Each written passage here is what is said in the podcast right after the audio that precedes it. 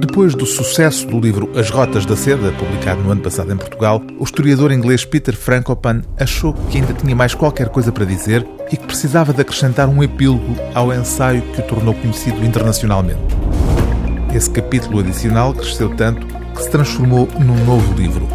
Em As Novas Rotas da Seda, o investigador de Oxford troca a história pela análise da atualidade, o que fica bem expresso no subtítulo escolhido para este novo ensaio o presente e o futuro do mundo.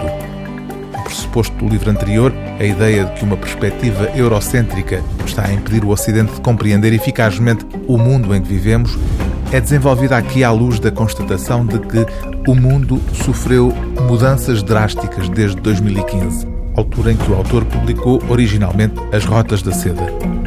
O aspecto central dessas mudanças drásticas é resumido neste livro numa frase lapidar: Noutros tempos, todos os caminhos iam dar a Roma. Atualmente vão todos dar a Pequim.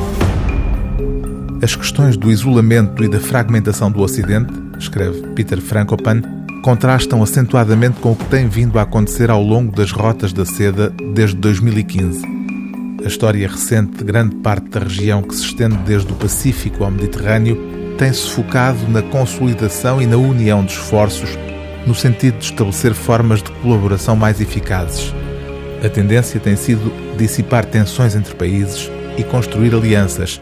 Os debates têm-se centrado na procura de soluções que possam revelar-se mutuamente benéficas e providenciar uma plataforma adequada para a cooperação e a colaboração a longo prazo. O livro do dia TSF é As Novas Rotas da Seda, o Presente e o Futuro do Mundo, de Peter Frankopan, tradução de Frederico Pedreira, edição Relógio d'Água.